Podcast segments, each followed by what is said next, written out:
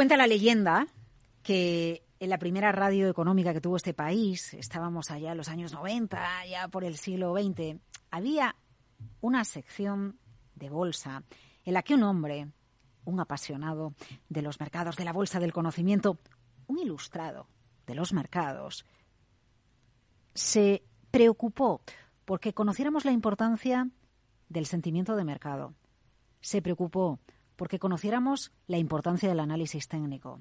Se preocupó porque supiéramos quién había sido José de la Vega. Hoy ese hombre, ese ilustrado de los mercados financieros, nos acompaña en Hora Trading.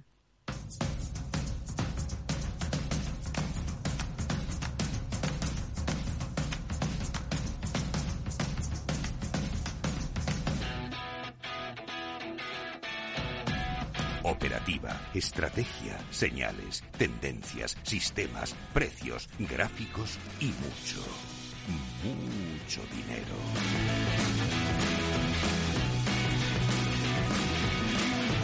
Hora Trading, la hora golfa de los mercados.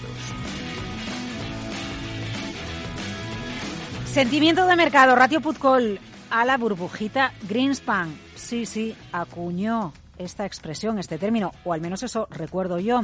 Eh, un maestro, un divulgador de la bolsa que nos enseñó mucho a los que ahora somos cuarentones, cincuentones. Es el maestro José Luis Cava. Yo no sé si es un golfo de los mercados, pero hoy nos cede parte de su tiempo y de su conocimiento para esta hora trading, para esta hora golfa de los mercados. Allá vamos, bienvenidos a este episodio.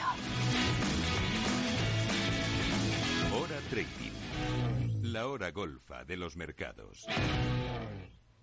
En radio, en Twitch, la hora golfa de los mercados, hora trading y en el capítulo de hoy, los sistemas de especulación. ¿Con quién? Con José Luis Cava.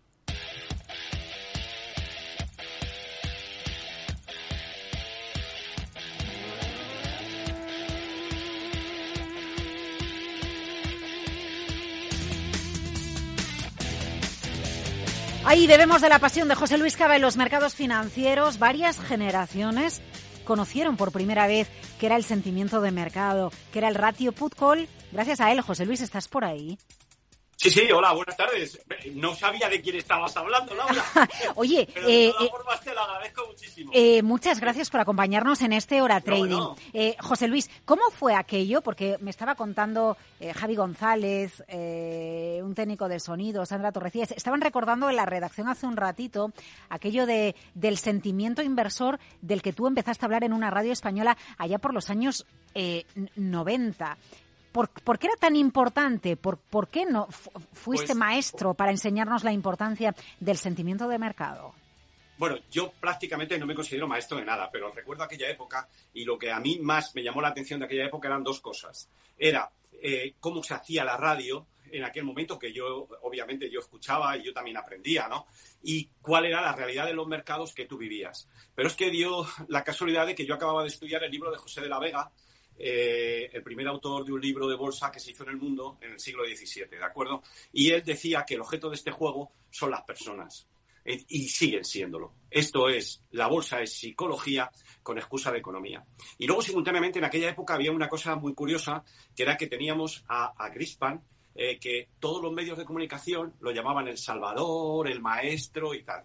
Cuando realmente nos estábamos encontrando que estaba provocando una burbuja de dimensiones increíbles. Me acuerdo además que nos reíamos un poco de él, bueno, yo me reía de él, diciéndole que paseaba por el FED tocando el saxo eh, con un pijama de topitos, ¿de acuerdo? Porque estaba como loco, ¿no? Inyectando liquidez. Pero es que luego lo más divertido de todo que nos estamos pasando, a mí cada banquero central supera al anterior, ¿no?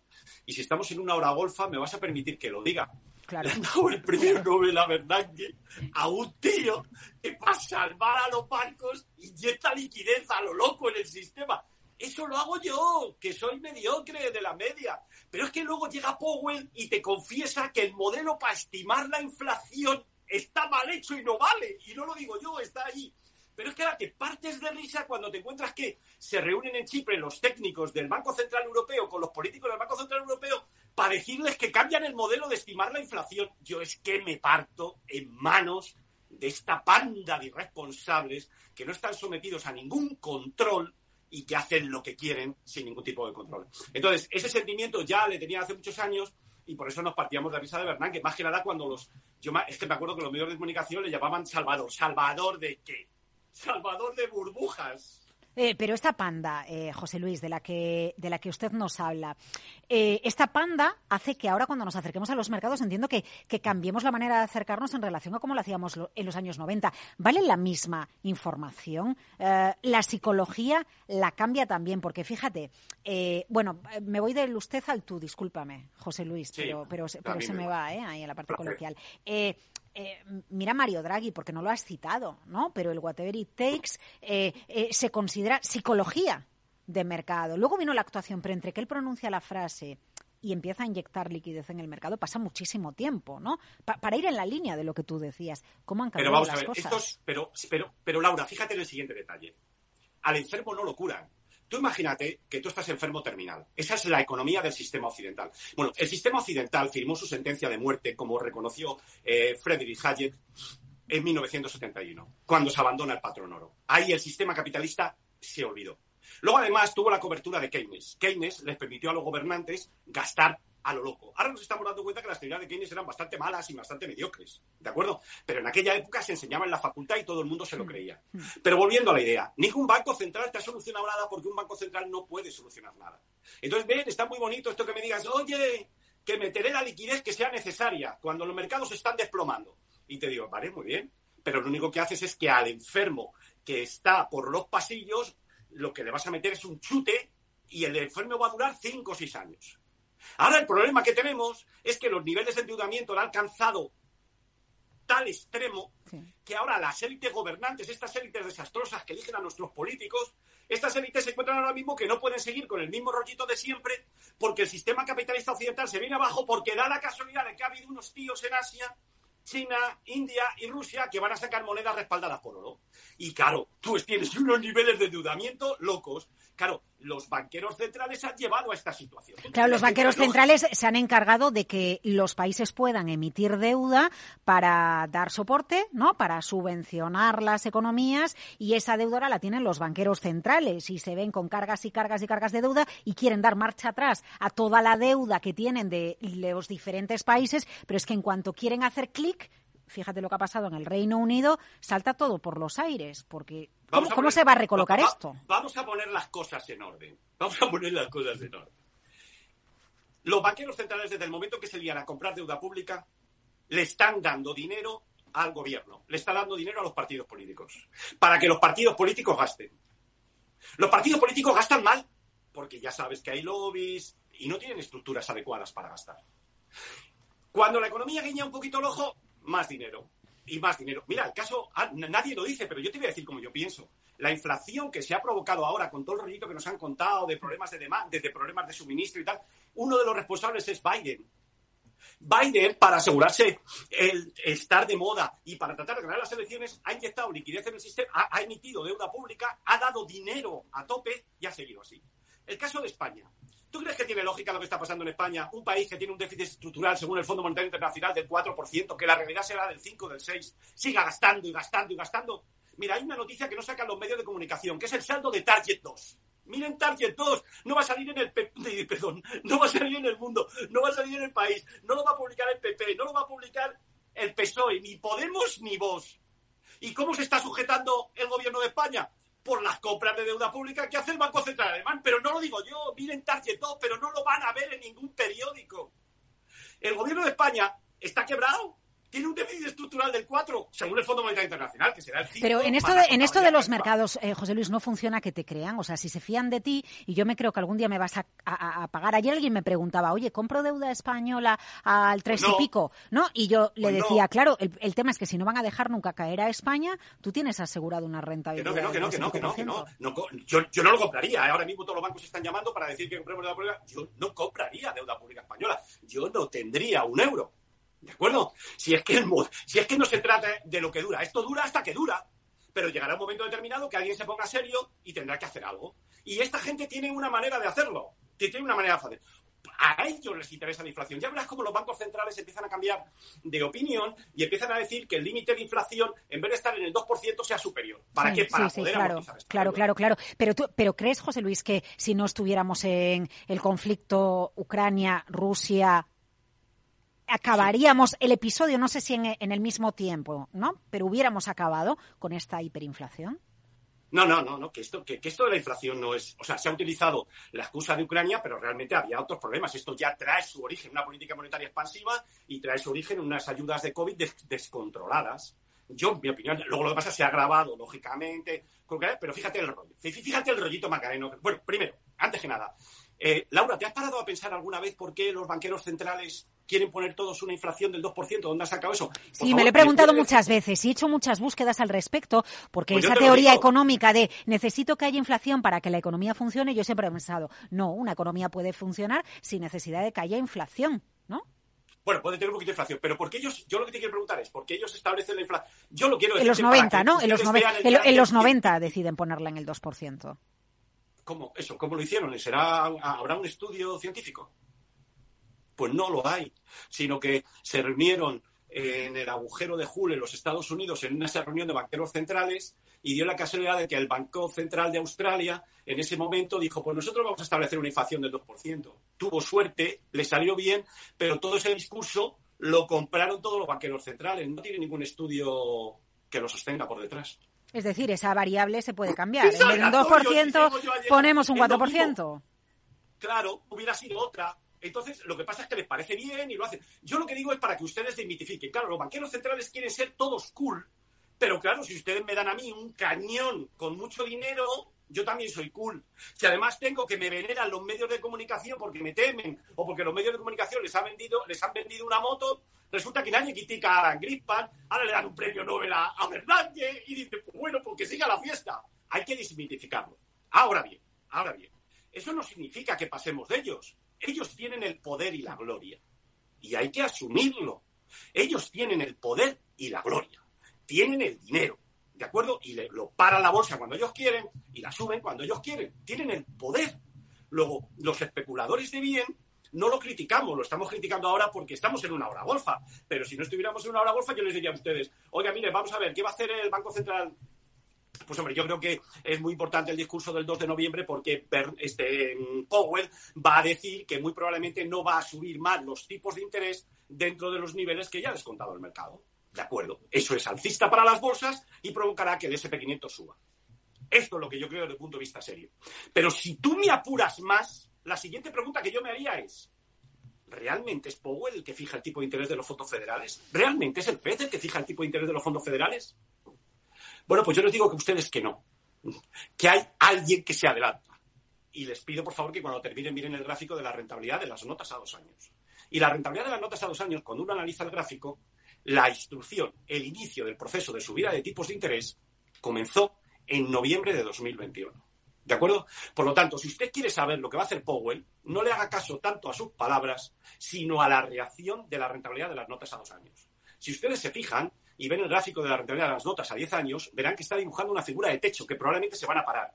Y la parte de la curva entre 2 y 10 años, y a medida que nos acerquemos 5 o 10 años, estamos viendo que se está parando. Por lo tanto, es muy probable que el FED ya no suba más los tipos dentro de lo que tenemos nosotros de lo que ya está incorporado al precio de los mercados. ¿Quién opera el bono a dos años americano? Porque alguien pues lo tiene que operar para que llegue a un precio y para que ahí con las rentabilidades podamos ver el tope de subida de tipos de interés. Pues es el mercado más, eh, eh, Laura, es el mercado más líquido del mundo. Ahí opera todo el mundo. ¿De acuerdo? Y de hecho, eh, por ejemplo, todos los fondos de inversión, los bancos, operan fundamentalmente en el bono americano. ¿De acuerdo? Todas las grandes instituciones, todos los fondos de renta fija operan con el bono americano. E incluso más. Yo les digo a ustedes, hay ETFs, como saben ustedes muy bien, que operan con el bono americano a su disposición y son muy líquidos. Incluso hay el ETF que yo sigo mucho, que es el TLT, que yo creo que puede dar bastantes alegrías ahora a corto plazo. El TLT que opera, eh, invierte en renta fija, bono americano a más de 20 años, yo creo que está dibujando una figura de suelo. La intervención de los bancos centrales a lo largo de las últimas décadas y de los últimos años, José Luis, ha permitido llevar a la bolsa a niveles estratosféricos. Se ha ganado mucho dinero en bolsa. La actitud de los bancos centrales los movimientos de los bancos centrales han generado mucho dinero. Yo otra cosa es que luego el dinero tenga menos valor, bien, que eso es en, definitiva lo que sucede con la inflación, pero ha permitido operar en los mercados financieros en base a sus mensajes, en base a sus palabras.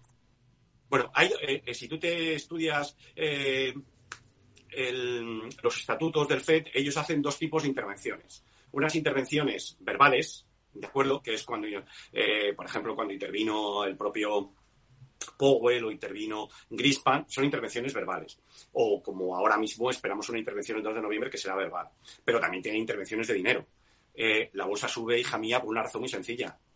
Mira el balance del FED, mira el balance de los bancos centrales. Nunca en la historia ha subido. Por ejemplo, si resumimos la economía a una tontería, una botella de Coca-Cola, si la economía hay una botella de Coca-Cola y el precio de la botella Coca-Cola equivale a la cantidad de dinero que hay en la economía si la botella de Coca-Cola la tenemos y tenemos aquí una moneda de un euro, la Coca-Cola vale un euro. Pero si yo meto liquidez en el sistema 10.000 millones, el precio de la Coca-Cola, en este ejemplo tan sencillo, irá a 10.000 millones. Es decir, las bolsas han subido porque ha habido un incremento en la productividad, porque ha habido una población tras la Segunda Guerra Mundial que se ha expansionado y porque además ha habido un gran exceso de dinero. Ha habido un exceso. Y ahora el problema que tenemos, el problema que tenemos ahora mismo es que hay mucho dinero, pero la población ha envejecido. ¿De acuerdo? Entonces, la estructura de gasto de una población envejecida es diferente de una estructura de gasto de una población joven. Entonces, claro, el problema que tenemos ahora mismo es que el tipo de interés de equilibrio, aquel tipo de interés que nos contaban en la facultad, que equilibraba el ahorro y la inversión, ahora está muy cerca de cero. ¿De acuerdo? Y aún así, el problema que te encuentras es que hay un exceso de ahorro sobre inversión. Ese problema no lo cuenta nadie. Si ustedes van ahora mismo a si alguien hablara seriamente de economía, lo primero que teníamos que hablar es qué va a pasar con el nivel de deuda pública, eso es muy importante, cómo se va a solucionar el problema de España, un país que no controla el gasto público, no lo controla, eh, tiene un déficit del 5% y el Estado y el gobierno gasta como si fuéramos ricos, pero lo peor es que la gente se cree que somos ricos. Yo el otro día estaba con mi sobrina y me decía, es que hay que ayudar más al tercer mundo. Es una niña joven, claro, y tiene eh, ganas de ayudar a la gente. Digo, pero ¿y esto cómo se financia? A mí me parece muy bien. Yo también quiero ayudar al tercer mundo, pero ¿me, queréis explicar cómo, cómo se financia? Porque yo no sé dónde vamos a sacar el dinero. Cuando para mantener nuestra sanidad, por mucho rollito que nos cuente de bajar impuestos y subir impuestos, la financiamos con emisión de deuda pública. Dejémonos de, de chorradas, ¿no? Y si Alemania no compra nuestra deuda pública, España e Italia estábamos quebrados. Y aquí queda muy divertido. Aquí todo el mundo se mete con la presidenta de Italia. Eso le quiero decir a ustedes. yo, si fuera ahora mismo la presidenta de Italia, iba a montar un pollo en la Unión Europea que se iban a poner, pero bien. Por una razón muy sencilla. Porque en manos de esta señora está el sistema, el eurosistema. Y, y por esta señora puede hacer quebrar a la banca central alemana, a la Bundesbank. Esta señora, y aquí la llaman de extrema derecha, a mí me parece una persona de economía muy prudente por el momento. Oye, eh, ya, que, ya que pones encima de la mesa la idea de los bancos centrales, ¿qué pasa con Japón? Que yo cada mañana cuando me levanto, cada vez que veo una pantalla y veo alguna crónica de lo que pasa en Japón, intervención, intervención, intervención, eh, y, el yen no para de desplomarse, no, pasa, no para de caer. Y te pongo este país como ejemplo porque es uno de los países que tiene una deuda descomunal. Es uno de los países con una ratio deuda PIB más grandes del mundo. Eso se puede, vamos a ver, yo primero te voy a enfocar desde un punto de vista teórico, luego te voy a fijar desde un punto de vista especulador, ¿vale? Ok, el Banco de Japón es un chollo, ¿de acuerdo? Un especulador es un chollo, yo lo siento, ¿eh? Desde el punto de vista económico, desde el punto de vista económico, pues el Banco de Japón revela dónde va el sistema occidental. Es decir, el Banco de Japón se ha quedado prácticamente con los mercados de renta fija de bonos en yen. Luego nos encontramos que es un mercado intervenido, las empresas están intervenidas por, económicamente y luego el yen se sigue desplomando. Si viste el otro día la intervención del yen, tiene, tú fíjate, que la intervención del yen se produjo cuando las bolsas subieron, cuando salió Nick Mirao, porque claro, hablamos del FED, pero el FED tiene sus voceros. El principal vocero del FED, no lo digo en tono insulto, porque es un periodista de mucho prestigio y que tiene un fuerte conocimiento de lo que interviene la FED, Nick Mirao publica artículos en Wall Street Journal y el otro día salió el viernes diciendo que muy probablemente el FED se estaba planteando ya pausar la subida de tipo de interés. Automáticamente las bolsas rebotaron y además en ese día nos encontramos que en Japón decide hacer una intervención masiva para apoyar al yen. Con lo cual, esta la primera conclusión que deben ustedes tener en cuenta es que esa intervención se realiza de una forma coordinada. ¿De acuerdo? Luego, los banqueros centrales de Occidente están unidos. La lección de Japón es envejecimiento de la población y una economía intervenida que marca el final del sistema occidental. Luego, ese modelo cambiarlo. Ahora bien, como especulador, ¿se pueden ustedes imaginar lo que hacen los japoneses? Pónganse ustedes un momento, como han hecho los turcos. Si nosotros, si no fuera por el Banco Central Europeo, nosotros estaríamos como Turquía. Luego, si queréis, hablamos de Turquía, que es muy divertido. Hablamos de Turquía enseguida y hablamos del ratio put-call hablamos de las opciones. ¿Por qué hay que mirar las opciones para entender qué pasa con los mercados o qué puede venir en los mercados y qué pasa con los sistemas algorítmicos. ¿Es tan fácil diseñarlos? Esto de que nos los diseñen los indios o nos ayuden a diseñarlo eh, eh, tiene sentido ya que tienen ellos tantos ingenieros. Enseguida con José Luis Cava, el maestro, el intelectual de los mercados.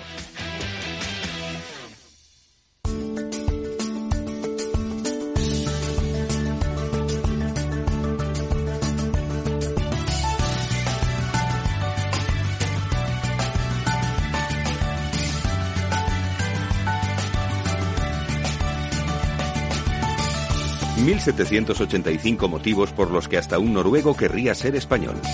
Motivo globalizado.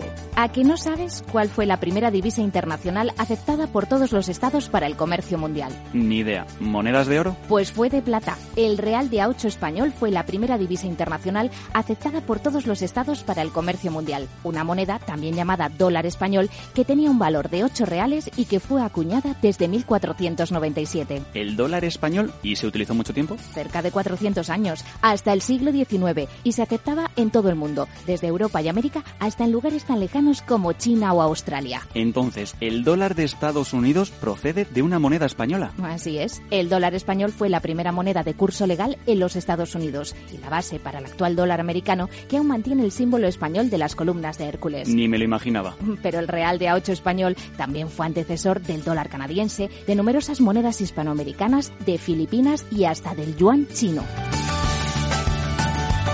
del libro 1785 motivos por los que hasta un noruego querría ser español.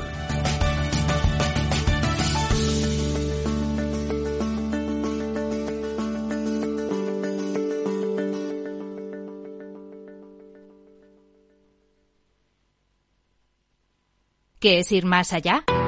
Con Arval podrás llegar donde te propongas de la forma más sostenible y desplazarte como y cuando necesites con una oferta de renting sostenible, segura y conectada. Y preocuparte solo de conducir porque nosotros nos ocupamos del resto. Arval, la transición energética arranca aquí. Más información en arval.es.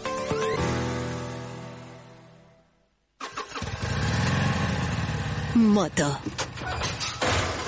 Curvas. Todo sobre ruedas. Es muy simple asegurarse con el Betia. Simple, claro, el Betia. Capital Radio, Madrid, 103.2. Disfruta de la mejor cocina gallega en Montes de Galicia. Todo un clásico moderno en el barrio de Salamanca. Disfruta de la variada dieta atlántica, de las mejores carnes y pescados tratados con respeto y transparencia y regados con una de las mejores bodegas de la zona. En grupo, en familia o en pareja, Montes de Galicia te ofrece el espacio perfecto en cada ocasión. ¿Sabes cuál es el mejor dial para escuchar Capital Radio? Tu móvil. Ya tienes disponibles las versiones de iOS y Android de Capital Radio. Y si quieres escucharlas en tu coche, lo tienes muy fácil. Empareja el Bluetooth de tu coche con tu móvil o tableta, entra en la app de Capital Radio y ya lo tienes. Escucha Capital Radio en digital. Y si te preguntan qué escuchas, no lo dudes. Capital Radio.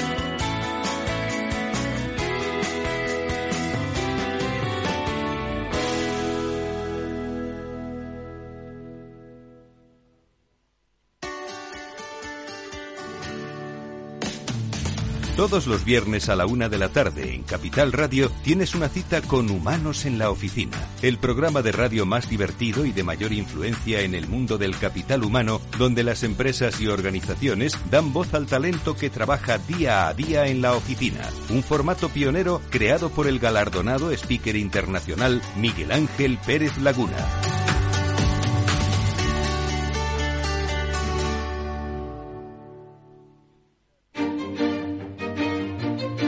Valor Salud. Tiempo de salud. Su actualidad, sus personas, sus empresas.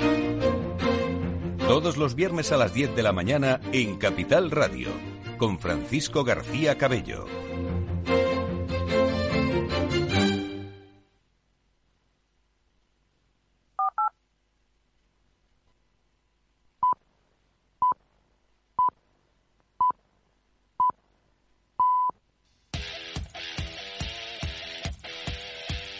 En Capital Radio, Hora Trading, con Laura Blanco.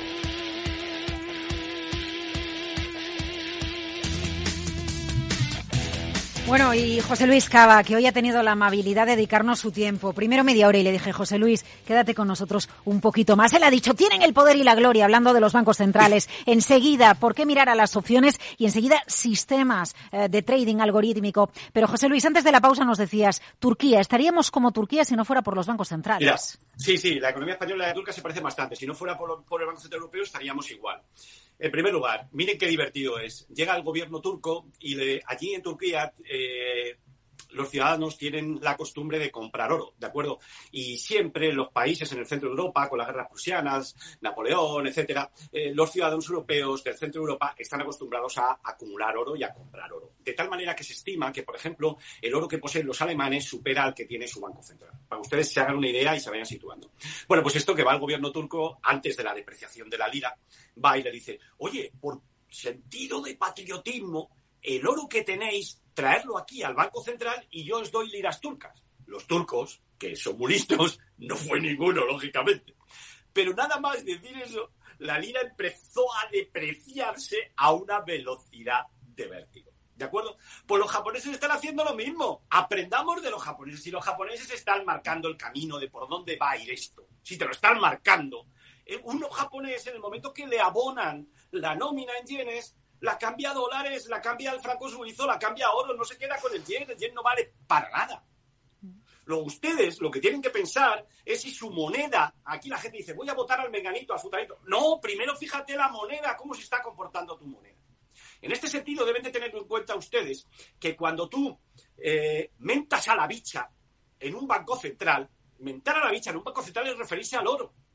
El oro ahora mismo está viviendo una situación muy peculiar porque tenemos unos países en la parte de Euroasia que están a favor del oro y van a utilizar el oro. Por eso China se, ha convertido como un agujero negro. Aparte del, del oro que tienen en sus minas, que no sale de China, se chupa todo el oro que llega. Entonces, nos estamos encontrando que lo que Occidente ha podido controlar el precio del oro es por el oro papel que crean los cinco grandes bancos occidentales. Y, ahora el Banco, el Banco Internacional de Pagos, como saben ustedes, ha cambiado esa norma. Por lo tanto, en el momento que esta gente no tenga el oro papel para manipular la cotización del oro, el oro debería mostrar la vergüenza. Yo les invito a ustedes que si entren ahora, miren ustedes cómo se han depreciado las monedas, es un tipo piramidal las monedas fiat. Y es lógico siguen bueno fíjate fíjate que hace hace unas semanas bueno unas semanas cuando se rompió la paridad no del euro todos hablando de eso ahora ya ni hablamos de la debilidad del euro no ya es como intrínseca al contexto en el que estamos en Europa. pero por una razón sencilla la tendencia del euro con respecto al franco suizo por ejemplo tendencia al dólar eh, la tendencia del euro es bajista. El problema está es que el banco de Inglaterra que ya ha capitulado frente a las fuertes tensiones del dólar ha intervenido en los mercados Hmm. Y ahora nos están vendiendo la moto y ahora, nos habéis visto cómo hoy el Banco Central eh, del Reino Unido empieza a decir que, bueno, considera que, bueno, que debería rebotar el precio de bono. ¿Pero qué estás diciendo, alma de cántaro? ¿Pero qué me estás diciendo? La tendencia de la libra con respecto al dólar es profundamente bajista. ¿De acuerdo? Ahora está dibujando un triángulo, pero probablemente seguirá depreciándose. ¿De acuerdo? Por lo tanto, el problema es que las tendencias son bajistas y ahora estamos asistiendo a rebotes. Si te coges el euro con el franco suizo pasa lo mismo. Ahora verás que el euro está rebotando, pero el euro va a llegar a una zona de resistencia justo. Tú me la acabas de dar una señal, va a llegar a la zona de 1 o 0,99 y ahí debería pararse. Porque la tendencia es bajista. Luego yo tener euros, yo no sé qué sentido tiene tener euros. Yo sinceramente os lo digo. Bueno, y tener deuda pública española, pero ¿qué sentido puede haber tener deuda pública española? Por favor. Si nos está comprando la deuda pública alemana porque se lo pusieron como carga de la guerra por haber perdido la Segunda Guerra Mundial. Bueno, y los bancos que tienen el 27% de la deuda pública española. Ojo, ¿eh? Nos vamos a las opciones, porque hay que vigilar las opciones. Me lo decías el otro día, tuvimos una charlita, eh, José Luis y yo, y, decía, opciones, opciones. Hay que ver las opciones y la gente no mira las opciones. Sí, sí, llama la atención. Por ejemplo, esto es también de formación. Cuando yo estaba en la universidad, decían que los mercados de opciones eran los mercados de derivados. Se llamaban mercados de derivados porque eran derivados de las acciones. Pero eso ha cambiado. Eso ha cambiado. Ahora son las acciones los mercados de derivados de las opciones. Por lo tanto, si tú no miras cómo están las posiciones en las opciones, es muy difícil prever lo que va a hacer el SP500. Me explico. Mire, este discurso de la masa miedosa que nos han venido viviendo ha provocado que la gente compre opciones put. Pero es que ahora mismo la mayor parte de los inversores invierten en opciones. ¿De acuerdo?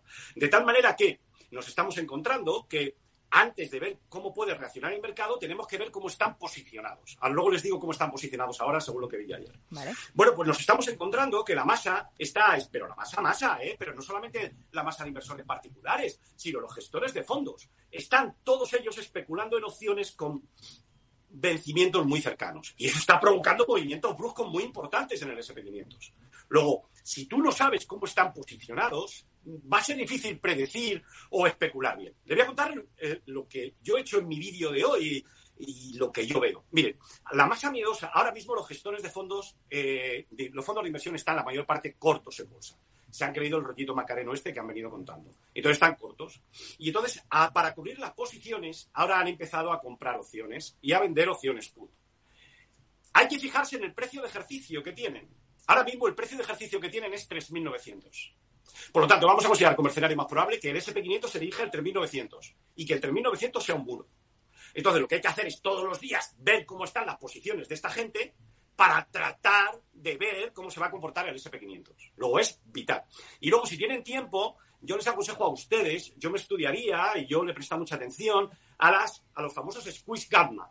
Ya sé que suena muy mal, pero miren en Internet que hay mucha literatura y traten de comprender lo que es el squish gamma porque el squish gamma es bueno es como el mapa del tesoro. Vale, pero no nos puedes dejar así, José Luis. Primera, primera parada, es muy sencilla. Víctor te pregunta en el chat que tenemos en Twitch, eh, ah, porque para quienes nos estáis siguiendo por la radio, que sepáis que estamos en Twitch a esta hora con José Luis, ¿cómo se puede ver el posicionamiento, eh, las opciones y el suite el Squid Gamma nos lo el squid, explicar. Squid Gamma, es muy importante el Squid Gamma. Vamos a ver, eso se puede hay, hay servicios bajo pago que te facilitan esa información. En Internet hay mucha gente que la publica. Si no, te vas al CBOE y bueno, tienes que hacer un algoritmo para saberlo. Pero vamos, mm, yo lo que yo pertenezco a un grupo de personas y entonces lo que hacemos es que pagamos a uno para que nos lo haga, hablando, hablando claro. Pero el dato así puro no te va a venir queda clara la idea. Segundo lugar, el Gamma. Lo, explico de una forma muy sencilla porque es un poco más complejo. La idea que se persigue es detectar un momento determinado en la que todo el mundo esté en el mismo lado del mercado. Es muy importante ver a toda la letanía de bajistas, yo lo que hago, ¿eh? pero sin ánimo de ofender, porque yo mi enemigo es el mercado, mi enemigo soy yo mismo no me, no, me importa nada más. El enemigo soy yo mismo, ya lo decía en el siglo XVII José de la Vega, ¿no? Entonces yo lo que busco es una posición, ahora mismo en la situación en la que estamos, en la que todo el mundo sea muy bajista. Por ejemplo, si ustedes se fijan el 13 de octubre, el 13 de octubre estaba todo el mundo muy bajista. La masa miedosa estaba cargada de opciones put y habían vendido opciones call. Entonces vemos que el SP500 en ese momento, el 13 de octubre, hace clac, clac, clac, clac y se pone a subir. Y ves como la masa miedosa, la masa miedosa empieza a vender las opciones put y a recomprar las coles. Y los dealers, que son los que le hacen la cobertura, se ponen a comprar futuros y el SP500 sube con fuerza. Eso es un squeeze gamma. ¿De acuerdo? Wow. Vale, vale, vale. Interesante. Bueno, pero esto es. esto, es, no hemos dicho una cosa. En el mercado de opciones es muy importante la figura del dealer. Por ejemplo, si tú compras una opción put, yo, dealer, yo me cubro y vendo un futuro. Cuando tú vendes la opción put, yo ya no necesito tener la cobertura. Y entonces lo que hago es que el futuro que lo he vendido, lo recompro. Si hay mucha gente que ha comprado opciones put y tú ves que el precio en zona de sobreventa se gira bruscamente a la baja, sabes que esta masa miedosa automáticamente va a vender las opciones put y va a obligar al dealer a cancelar la cobertura y cancela la cobertura comprando futuros. Como el dealer no se controla, sino que quiere cubrir, la subida es más brusca. Es brutal. Y es lo mejor para un inversor. Uf, estás aquí dejando al personal noqueado. ¿Dónde es el doble S? Squid, ¿cómo se escribe? Eh, Laura, perdona que te interrumpa. Esto es de primero DGB de especulación, ¿vale? Pues yo creo que aquí hay mucho personal. Sí, sí, sí, sí, sí. No, no, no, está bien, pero yo creo que aquí mucho personal no está, no, no, no, no sigue como están las opciones en el mercado, ¿eh? esto es imprescindible, esto es de primero de GB. Esto es de primero de GB. Para un retail, para, para un operador retail que tiene su trabajo y que le gusta la bolsa y que especula en los mercados. Mira yo, mira, yo no quiero hacer publicidad de mi canal, pero yo te digo, nosotros en nuestro canal lo comentamos todos los días. Y no te puedes imaginar, los inversores particulares que han descubierto este mundo están flipando. Porque dicen, ahí va, si esto no me lo ha contado la facultad nunca. Entonces digo, mm, pero si es que esto no es que te lo cuenten, es que esto, es que el mundo ha cambiado. Desde la época que éramos jóvenes ahora, pues esto ha cambiado. Y ahora nos encontramos que sin esta información tal, por ejemplo, yo ahora mismo hago el análisis técnico. Y ahora mismo, si tú coges el análisis técnico, verás que el, que el SP500 tiene una recta directriz bajista que pasa por 3.850. La media de 50 días pasará por esa zona de 3.850. Vale, muy bien. Pero es que estamos viendo que el precio de ejercicio de las opciones put y las opciones call sobre lo que está operando la masa es 3.900. Luego será muy difícil que el SP500 supere el 3.900 si esa masa no cambia el precio de ejercicio de las opciones sobre las que están trabajando. Luego, el 3.900 es un muro. Luego tú, si ahora el SP500 se mantiene por encima de 3.695 y se gira, pues ahí podríamos comprar y estaríamos pensando en el 3.900 para vender. Y las órdenes ya están puestas. Yo lo sé, lo saben los algoritmos y lo sabe todo el mundo. Claro, algoritmos. Eh, y, me gusta que lo cites, porque al final el cambio que se produce en los mercados, empezamos hablando de los años 90, ¿no? Y, y, qué mirábamos en los 90 y qué estamos mirando ahora, en aquel momento cómo se miraba el sentimiento del mercado, ahora de dónde sacas tú información para entender el sentimiento del mercado, la reacción. Vemos un semáforo en rojo, tenemos que ir frenando y lo que hacemos es reducir de marcha, ¿no? Tú observas cómo está el mercado y sabes cuál va a ser el siguiente, eh, la siguiente decisión que, que, que va a adoptar el dealer toda esta información la tienen incorporada los sistemas, porque ya hay una cosa que me cuesta creer, y es, yo diseño un sistema que me funciona, claro, hasta que no me funciona o hasta que lo tengo que optimizar, y no sé si optimizar de manera permanente, porque los mercados van cambiando. No, vamos a ver. Hay que comprender la estructura de los mercados, vamos a ver. Esto es de especulación pura y dura, ¿eh? Vamos a ver. Los mercados se mueven de dos maneras. Uno, con tramos al alza fuertes o tramos al alza a la baja y luego se mueven mucho tiempo en movimientos laterales. ¿De acuerdo? Fíjense hoy, por ejemplo, en el SP500. El SP500 se está moviendo lateralmente por debajo de 3.800. Generalmente emplean una gran cantidad de tiempo en los movimientos laterales, porque a los cuidadores les viene bien. Luego, si tienes un sistema de especulación, o tienes uno para tendencias alcistas y bajistas fuertes, y tienes otro para movimientos laterales. Pero no puedes tener uno que te sirva para todo. Luego, otra cosa. En los algoritmos, eh, depende, pues podemos utilizar muchos algoritmos. ¿Me explico bien? Es decir, podemos tener distinto plazo, podemos tener distinto indicador, pero es que yo he visto algoritmos que se lo venden a la peña y es un cruce de medias. Pero bueno, ¿qué me están vendiendo? Le puedes poner el nombre de algoritmo, ¿vale? Perfecto, pero algoritmo es un cálculo, lo tenemos, lo, conocimos en el colegio del árabe. Luego, un algoritmo no la panacea absolutamente nada. Yo te podía contar una anécdota que yo estuve auditando un fondo de inversión en moneda extranjera y me viene el señor y me dice, oye, José es que esto no me convence y tal, ¿lo podéis auditar? Venga, vamos a auditar. Bueno, bueno, lo que estaban haciendo, bueno, me habían manipulado hasta las estadísticas. No tenían un sistema de especulación, realmente no sabían cómo especular, no conocían las tendencias y lo único que hacían es que habían utilizado un RSI de 2 que cuando estaba sobrevendido compraban y, y vendían cuando llegaba a zona de sobrecompra. Eso está bien, pero eso hay que situarlo en un contexto. Y lo que manda todo es la tendencia. Bueno, yo me acuerdo que es muy divertido y les invito a ustedes a que lo hagan. Vamos a coger lo más peligroso que había en su día, ¿no? Que era el Ethereum o el Bitcoin. Bueno, yo me partía de risa porque me llamaban viejo, los amigos de mi hijo, cuando yo les decía, digo, yo especulo en el Ethereum en gráfico mensual. ¡Ah! Se partían de risa. Y dice, mira, tu padre es un viejo y tal. Digo, sí, sí, pero el que sobrevive ahora soy yo y todos estáis acabados. ¿De acuerdo? Sí, sí. Pero claro, el problema que yo les decía cuando les quebró todo el sistema que ellos tenían. Y, te puedo decir además que han tenido startups que las han vendido en el Reino Unido, que han ganado tanto dinero que se han tenido que ir a de residencia a Portugal. O sea, estamos hablando de gente que no son malos, ¿vale? Pero al final les ha pasado la factura porque no pueden luchar contra la tendencia. Y si usted me dice cómo yo lo miraba, yo lo miraba en un gráfico mensual. Ya, claro, mi, mi hijo flipaba. Dice, bueno, en un gráfico mensual y están todos aquí con una hora. ¿Vale? Con lo cual, lo más importante que tienen ustedes, lo único que les va a salvar a ustedes, lo único, lo único, lo único, es la tendencia. La tendencia. Por ejemplo, miren ustedes el sector de defensa, miren ustedes General Dynamics, miren ustedes Luke Martin, miren ustedes el dólar frente a la libra, miren el, el, franco suizo frente al euro. Esos tienen tendencia alcista. Pues eh, vaya, lo que tenga tendencia alcista fuerte o tendencia bajista fuerte. Pero no, si no, si no hay tendencia, van a salir perdiendo. Porque este es un juego en el que nosotros, los particulares, somos los perdedores. Sí. Eso está claro. Yo tengo la sensación a veces, José Luis, de que ahora nadie tiene, eh, que, ahora, que ahora no tiene nadie idea de, qué va a pasar, por ejemplo, en el año 2023. Nadie tiene ni idea de nada. ¿Qué va a pasar con la economía? ¿Qué va a pasar con la bolsa? ¿Qué va a pasar con el mercado? Nunca en general, ¿no? Pero en esta ocasión ya es un poco como, uff. No, que no, que no, que no, que no. Laura, vamos a ver. Vamos a distinguir. Eh, yo creo que hay que poner las cosas en su sitio. Vamos a ver. Si tú me dices a mí que adivine lo que va a pasar en el año 2023, obviamente te voy a decir Mira, yo soy un especulador. Y lo que he aprendido a base de palos es que el especulador no trata de adivinar.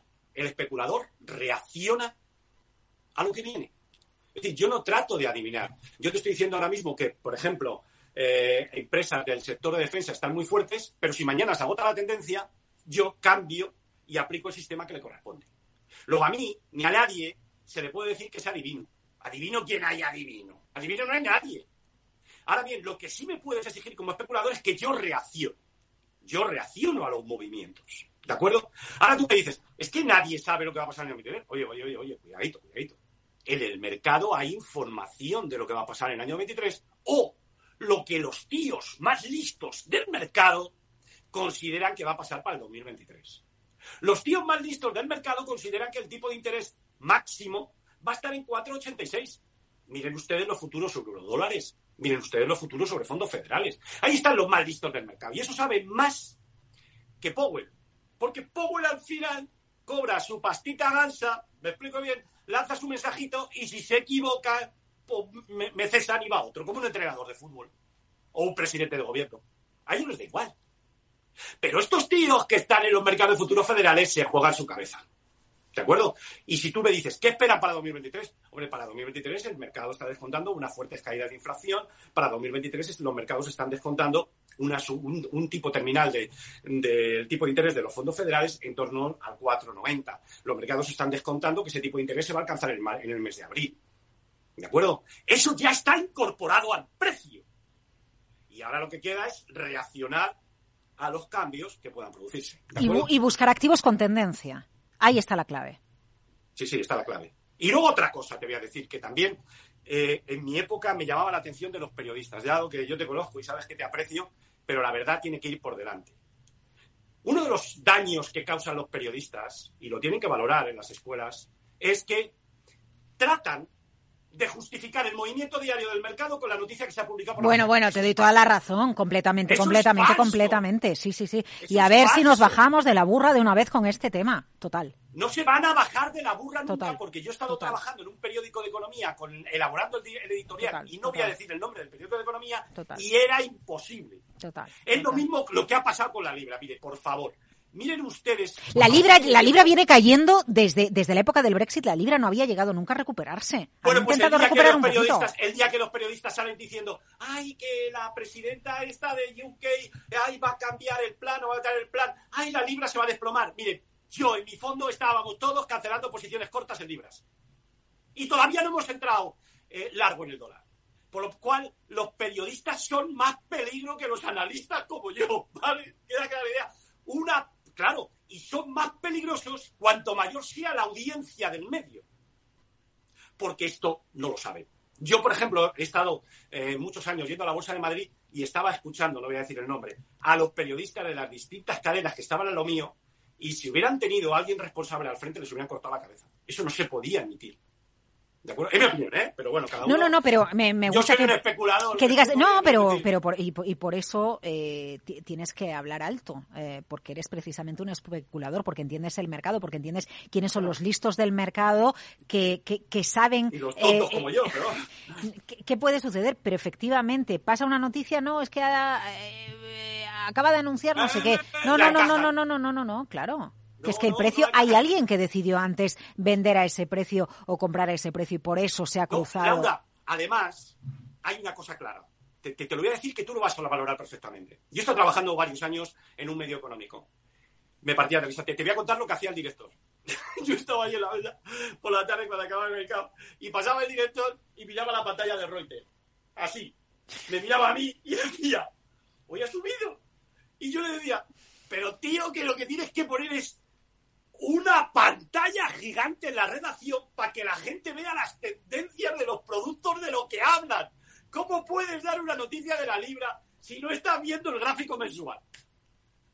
Improvisa con el gráfico de cinco minutos. Bueno, así hasta que me fui del periódico. Me explico bien. Porque es que era inaguantable. Me llamaba, me tú era ahí a elaborar el editorial del día siguiente y yo me acuerdo, me acuerdo perfectamente. Digo, no titules así, por favor, no titules así, no titules así. Y es imposible. Bueno, ¿sabes cuánto tiempo hace de esto?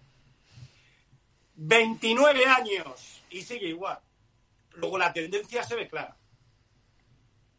La tendencia solo se ve, esto es muy básico lo que te voy a preguntar, pero tú hablas del gráfico mensual. Yo conozco analistas que utilizan los gráficos mensuales para explicar qué pasa, ¿no? Para explicar qué pasa con la tecnología, la gran subida de la tecnología, ¿no? La que hemos asistido en los últimos años hasta que la cosa, ¿no? Hasta que Apple marcó los tres trillones, que fue a principios de este año, me parece, ¿no? Y cuando se, claro, y, todo en gráficos mensuales, nada de gráficos, nada de otro tipo de gráficos. Yo tengo una anécdota muy divertida. Estaba en Nueva York y había quedado con unos analistas y tal. Y vino una persona que es tan importante, tan importante que todos la conocemos y, yo no voy a dar su nombre, ¿no? Y me acuerdo que me la presentaron, es que es tan famoso que me encantaría dar el nombre, pero no puedo. Y me la presentan y ya le saludo y tal, ah, vale, yo soy español, yo estoy aprendiendo y tal. Y voy y le digo, digo, me va a permitir que le haga una pregunta, señor. Digo, ¿cuándo ustedes detectaron que el FED iba a empezar a subir alocadamente los tipos de interés. Me dice, bueno, alocadamente, tal y cual. Dice en noviembre de 2021. Por favor, yo se lo dejo a ustedes. Echen un vistazo al gráfico mensual de la rentabilidad de las notas a dos años en mensual. ¿De acuerdo? Y acuérdense de mí. Ahora bien, cuando lo hagan, pónganse al lado una toallita para secarse, se le va a caer la baba. Y le puedo decir que este es el tío que más es respetado en el mundo con el que yo tuve la ocasión de hablar. ¿De acuerdo? O sea, lo tenemos que sacar por deducción, es evidente quién es. Ah, se ve, claro. Sí, sí, sí, lo sabemos todos. Pero yo estuve cinco minutos con él, lo que pasa en ese instante. Pero que es un raidalio. Un raidalio. No puedo decir el nombre, no puedo decir el nombre. Vale, vale. me, entiendo que. No sé. Bueno, vamos a ir a buscar. Bueno, pero lo importante es la idea, ¿eh? Lo importante es la idea. Sí, sí, sí, a, mí esos cinco minutos de este señor eh, me dio una fuerza impresionante. José Luis, un temita solo para acabar. Tema de, mm, tema de la formación en la India y los programadores y todos los sistemas que vienen de allí. ¿Está llegando mucho ahora en este momento de allí o qué? No, no, mítico. Yo, vamos a ver. Si ustedes quieren un sistema de especulación, que le expliquen lo que es. No vayan a entrar en una caja negra que sea niño no significa nada. Mire, las empresas de tecnología. No, porque hay muchos tecnólogos allí, no porque a mí la nacionalidad me da lo mismo. ¿eh? No, no, mira, mira, a mí me da igual la nacionalidad. claro, no, no, no, por eso. Quiero decirte, porque hay muchos tecnólogos allí y, se, y se sabe que. ¿No? No, pero ¿Pero cuántos sistemas hay en el mercado? Porque ¿cuántos sistemas hay en el mercado? Lo que tú dices, cruzas un dato con otro dato. Exacto. ¿No? Esto podemos hacer mezclas como queramos con los datos que queramos del mercado. Por haber. Claro. El problema que tienes que ver es si realmente está bien elaborado, si lo puedes comprobar bien y hacer una auditoría. Ahora bien, yo lo que veo es mucha gente dice, no, tenemos un algoritmo. Bueno, ¿un algoritmo qué? El algoritmo es sumar dos y dos. también es otro algoritmo, ¿no? Eh, y que sea por indio, ¿no? Pero vamos a ver, los indios realmente lo que hacen es que desarrollan el código muy bien, pero necesitas un ingeniero que lo supervise. Ya te lo dije el otro día. Nosotros en UK, pues sí, tenemos un ingeniero bueno español y que supervisa la labor que hacen los indios. ¿De acuerdo? Que son muy buenos, pero lo, pero no nos fiamos de ellos si no hay un ingeniero que lo supervise. Evidentemente el ingeniero español la ha formado aquí, se ha tenido que ir de aquí porque aquí no le contratan y allí es un genio. Pero bueno, eso es España ahora mismo, con un sistema educativo hundido. Ya, bueno, y con más necesidad de ingenieros en cada charla que hago y, y temas que no tienen que ver con la bolsa, ¿eh, José Luis. Da igual de lo que hablamos, de energía, de, de, todo, siempre dicen, no, no, es que lo que necesitamos son, eh, necesitamos talento y no encontramos y nos faltan las empresas. el talento está, bueno, yo te puedo decir una cosa, vamos a ver, el talento y la formación es, es, el recurso escaso. Tú tienes dinero, pero te falta talento. Yo te puedo decir, el otro día estuve con una empresa americana muy famosa, que ya veréis cuando salga a bolsa, ya lo diré.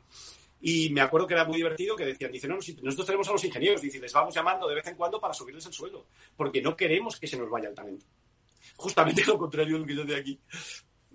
Primero, y luego también tenemos un problema de las universidades. Las universidades en muchos casos están, están formando y están enseñando eh, conocimientos obsoletos. ¿De acuerdo? Yo no voy a entrar en ninguna universidad ni en ninguna escuela, pero ya se a poner un poquito la pena porque la demanda es otra cosa. Si quieres, yo conozco el sistema, un poco cómo va el tema aeronáutico y el sistema eh, espacial y la verdad es que se tiene que poner un poquito las pilas, ¿eh? Es mi opinión, pero bueno, nosotros somos especuladores de bien, nos dedicamos ya a lo nuestro y si el país no funciona, pues nos ponemos cortos en el euro y a correr. Punto y final. Bueno, y como somos especuladores, lo que intentamos es detectar la tendencia, eh, encontrar referencias en el mercado que me ayuden a ganar dinero y ya está. Pero, hombre, eh, está bien, está bien. Yo no digo que al precio le tengamos que encontrar el titular y el relato, pero sí está bien que entendamos dónde estamos y por qué pasan las cosas. Oye, por cierto, estaba pensando yo lo de José de la Vega. Claro, siglo XVII es el siglo de oro. Claro, mire, si tú te fijas además... es el siglo, es el siglo en el que en el que Quevedo, eh, Cervantes, Lope de Vega relatan algunas, relatan las miserias que se vivía, que se vivían ya en España, ¿no? la grandeza de esa España en la que no se pone el sol, pero empiezan las miserias también de los, de los Austrias. Sí, pero es que, es que hay que ver un poco lo que hay detrás de José de la Vega. José de la Vega es hijo de banqueros judíos. A su padre lo meten en la cárcel, así de entrada. Y entonces se van a Holanda.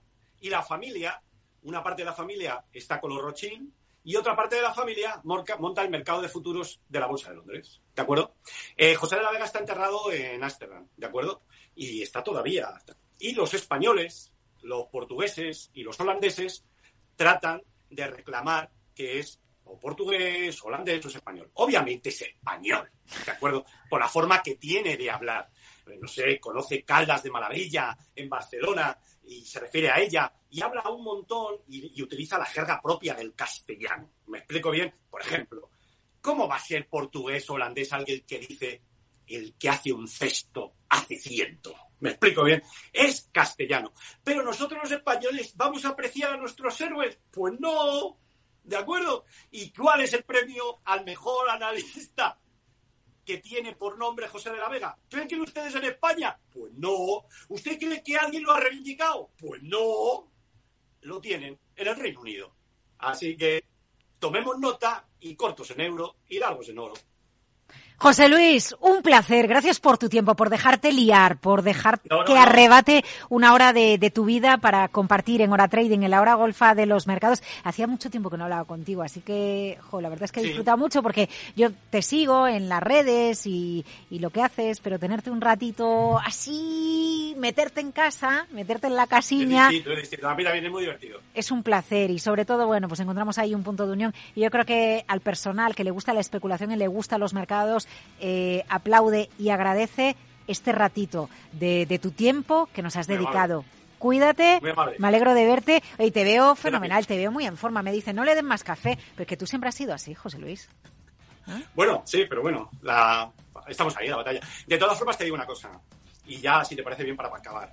Si ustedes quieren ser un especulador de bien, tienen que tener un cuchillito en la mesilla y levantarse por las mañanas, metértelo entre los dientes y me voy al mercado. Si ustedes van ahí en plan pausado. Van a perder. Cuchillito en la mesilla. José Luis Cava. Y José de la Vega, español del siglo de oro. Gracias, José Luis. Madrid, 103.2 FM, Capital Radio. Los miércoles a la una de la tarde en Capital Radio, Gestión del Talento. El escaparate de la formación para el empleo. Expertos formadores, agentes sociales y representantes de la Administración se dan cita en este espacio para impulsar el valor de la formación y el talento. Un espacio de Fundae, la Fundación Estatal de Formación para el Empleo, dirigido por José Joaquín Flechoso. Esto te estás perdiendo si no escuchas a Rocío Arbiza en Mercado Abierto. Iván Martín, socio fundador y director de inversiones de Magallanes Value Investors. Somos escépticos en las compañías, las puras compañías generadoras de electricidad, de energía, protagonistas de esta transición, de empresas de energías renovables, etcétera, porque para nuestra opinión, en nuestra opinión, está muy inflacionado. Están cotizando a unos precios muchísimo más allá de lo que realmente justifican sus fundamentales. Eso no quiere decir que sean malas compañías, quiere decir que están cotizando muy, muy caras unas expectativas muy, muy, muy, muy positivas, que no sé si se darán. Nosotros preferimos estar en el lado más tradicional, precisamente de gas, gas natural, petróleo, este tipo de energías. Mercado Abierto con Rocío Arbiza.